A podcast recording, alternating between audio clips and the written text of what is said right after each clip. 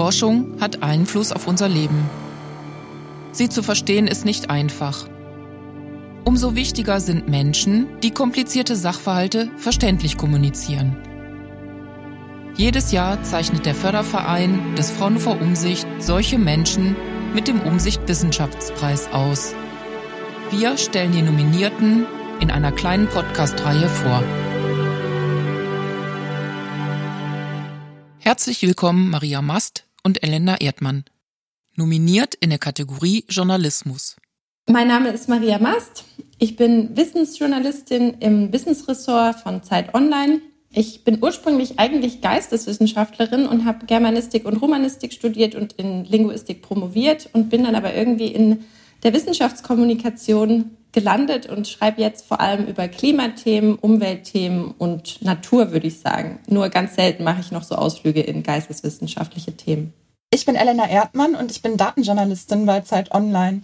Ursprünglich habe ich Mathe und Informatik studiert und ich benutze in meinen Recherchen halt so ein bisschen neue Methoden, programmiere, schaue auf große Datenmengen und schaue, was man daraus erkennen kann. Der Klimawandel, das ist kein abstraktes Problem in der Zukunft, sondern dann kann man heute schon sehen. Zum Beispiel schmilzt überall auf der Welt das Eis und wir wollten das wirklich dem Leser vor Augen führen und haben deswegen Satellitenbilder dazu rausgesucht, wie in Grönland, in den Permafrostböden in Kanada und an den Gletschern im Himalaya überall das Eis schmilzt. Und das kann der Leser dort selber sehen. Ja, in unserem Beitrag, da wollten wir zeigen, wie das Eis der Erde schmilzt. Deshalb auch dieser plakative Titel. Und dafür haben wir uns äh, Gletscher, Schnee, Dauerfrostböden angeschaut an ganz verschiedenen Orten auf der Welt. Im Himalaya, in Kanada und ähm, in Grönland. Und weil wir das dem Leser wirklich ganz genau vor Augen führen wollten, haben wir dafür Satellitenbilder genutzt, bei denen man wirklich selbst nachvollziehen kann, was da passiert, aus ganz großer Entfernung, aber ganz direkt vor Augen. Woher kommen solche Satellitenbilder? Das sind Satellitenbilder von Copernicus-Satelliten und Google Earth, die berechnen dort für jedes Jahr so ein Durchschnittsbild, wo dann die Wolken rausgerechnet werden. Und da kann man relativ leicht über so eine Schnittstelle drauf zugreifen. Und wir haben die dann zusammengestellt und daraus diese kleinen Videos erstellt. Wie kamen Sie auf die Idee für den Beitrag?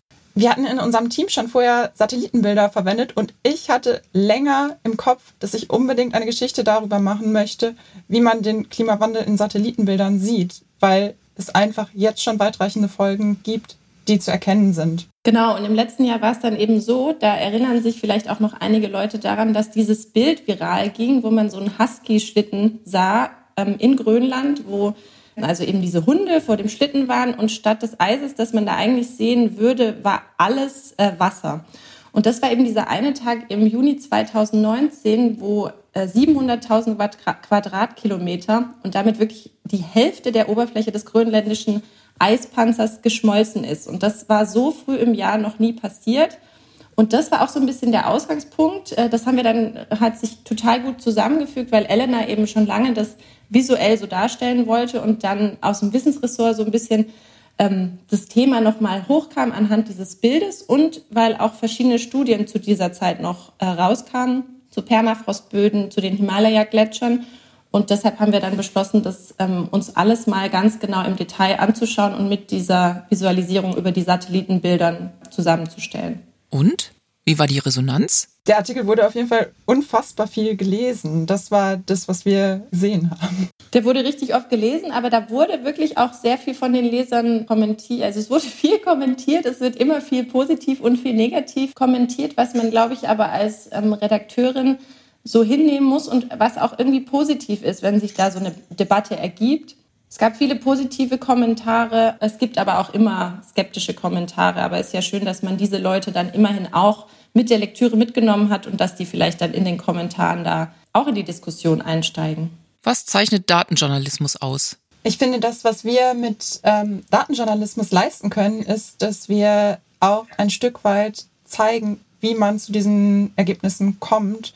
Und ich merke das immer in meinen Recherchen, wenn man sich diese Ergebnisse selber vor Augen führt, wenn man selber die Satellitenbilder anschaut, wenn man selber die Temperaturdaten über einen längeren Zeitraum anschaut, dann wird das alles viel drastischer und viel verständlicher. Für mich ist fast nichts so überzeugend wie äh, gute Daten, gute Fakten und Details auf der Welt, die schön und verständlich erzählt sind. Man kann die mal lustig erzählen oder man kann die mal äh, traurig erzählen, aber man sollte sie eben unbedingt verständlich erzählen, sodass sie dann überzeugend sein können. Und diese Auseinandersetzung mit so ganz komplexen Datensätzen, um die dann in was Verständliches zu machen, die macht äh, mir einfach furchtbar viel Spaß. Und es freut mich immer, wenn irgendjemand sich dann für ein Thema interessiert, das erstmal wahnsinnig komplex schien und das man aber dann ein klitzekleines bisschen besser verständlich gemacht hat.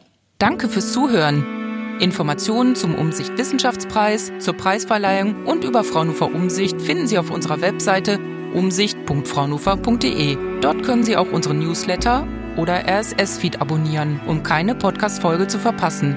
Übrigens findet die Preisverleihung am 2. Oktober online statt. Bis dahin, bleiben Sie gesund.